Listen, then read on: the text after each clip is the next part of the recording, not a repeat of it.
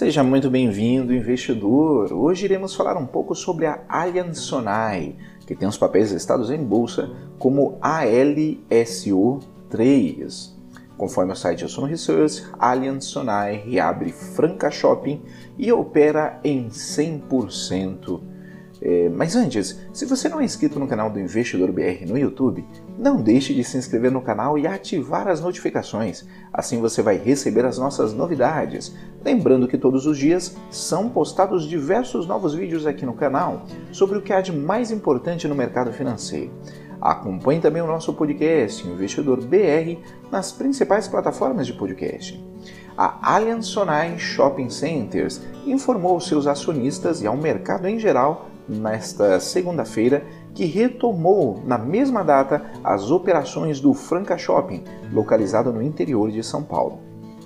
Com uma retomada das operações anunciada hoje, todos os 27 shoppings do portfólio próprio da Allianz Sonai já estão operando novamente. Contudo, através do comunicado ao mercado, a desenvolvedora de shopping centers destacou que o empreendimento está funcionando em horário reduzido, além de estar segundo um rígido protocolo de reabertura, que visa preservar a saúde e o bem-estar de todos os clientes, lojistas, colaboradores e parceiros.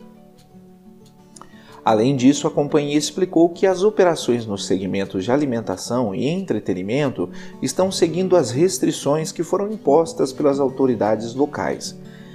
A Allianz Sonai divulgou no seu balanço trimestral referente aos três primeiros meses deste ano, no fim de maio. Foi registrado um lucro líquido de 103 milhões e 91, 910 mil reais o equivalente a uma alta de 82,5% em comparação ao mesmo período do ano passado.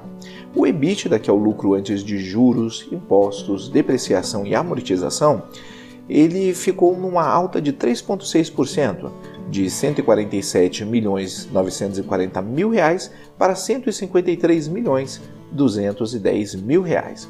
A margem EBITDA foi de 69,5% e de 68,7%. A dívida líquida total da companhia é de 624 milhões e 30 mil reais, sendo que a maior parte é de longo prazo. Dessa forma, a alavancagem financeira medida pela relação entre a dívida líquida e o EBITDA da empresa é de menos de 1%, menos de uma vez, perdão, 0,9 vezes. Além disso, em função dos impactos econômicos da pandemia, a Allianz Sonai tomou medidas de preservação de caixa. O capex planejado para este ano foi reduzido e a jornada de trabalho de seus colaboradores foi temporariamente diminuída, além de outras economias, como o GIA e com menores despesas de viagem também. Irei deixar na descrição o link dessa notícia e de alguns livros que podem ser de ajuda na sua educação financeira.